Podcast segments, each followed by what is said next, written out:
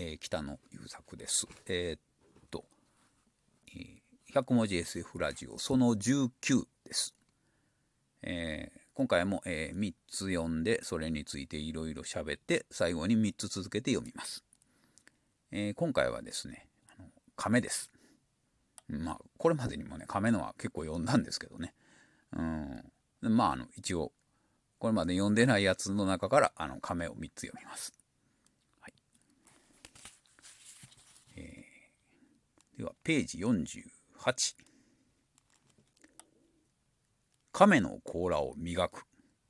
黒くて冷たい表面に星のような小さな光が見えることがある。そんな星を探しながら磨いていると、自分がどこにいるのかわからなくなる。顔を上げても真っ暗だから、多分甲羅の内側だろうと思う。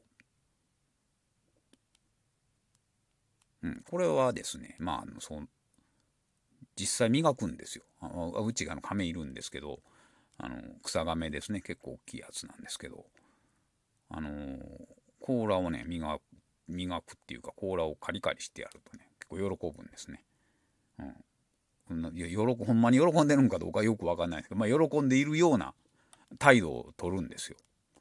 うん、でまああのね、甲羅の上にパターンがあるじゃないですか。あの六角形とか五角形とかで溝がずっとあって、で年輪みたいになってるんですね、甲羅は。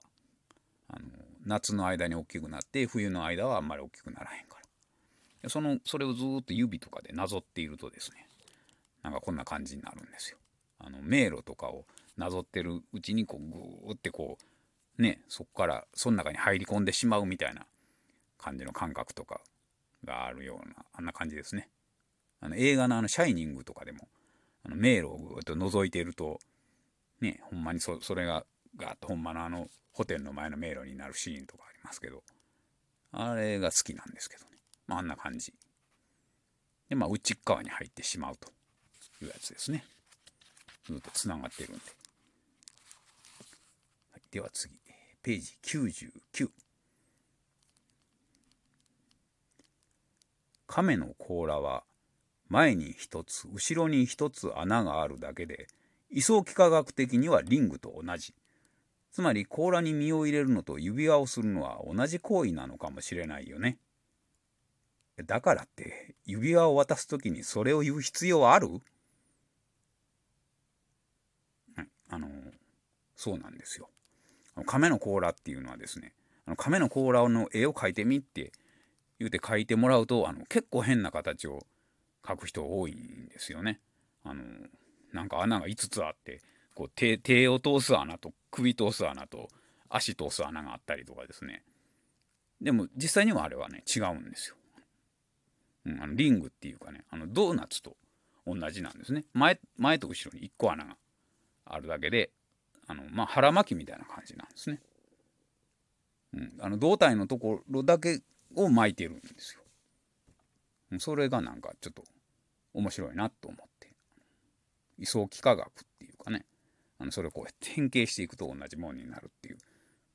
僕が子供の頃は結構流行ってたんですけどね、トポロジーとかってね。あのドーナツとあのコーヒーカップが同じやとかね。あの取っ手のついてるところが。それをこうヒューって変形していくと同じ形になるとか。まあそういうことです。まあ、亀の甲羅はそんなんやということを、まあ、覚えておくと、なんか役に立つことがあるかもしれないですね。はい、では次。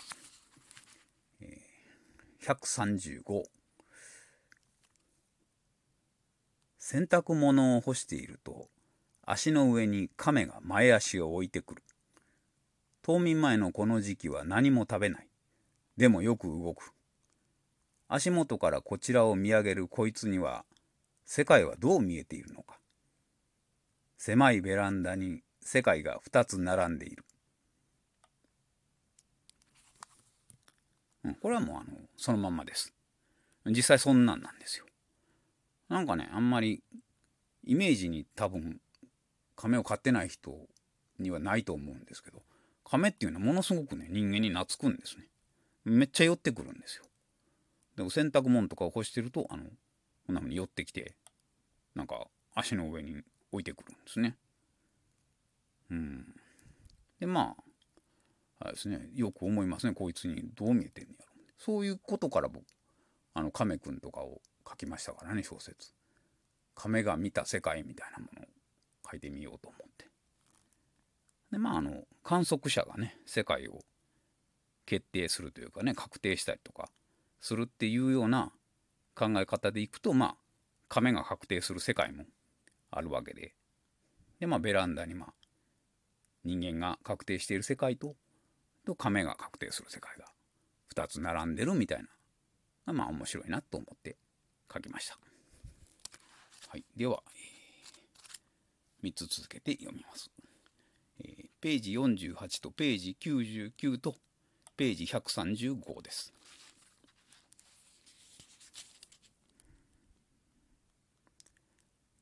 亀の甲羅を磨く。黒くて冷たい表面に星のような小さな光が見えることがある。そんな星を探しながら磨いていると、自分がどこにいるのかわからなくなる。顔を上げても真っ暗だから、多分甲羅の内側だろうと思う。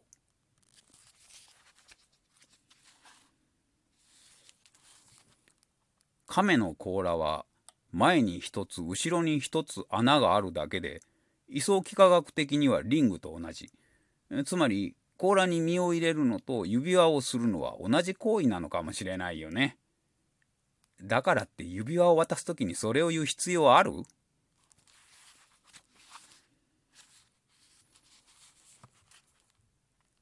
洗濯物を干していると足の上に亀が前足を置いてくる。冬眠前のこの時期は何も食べない。でもよく動く。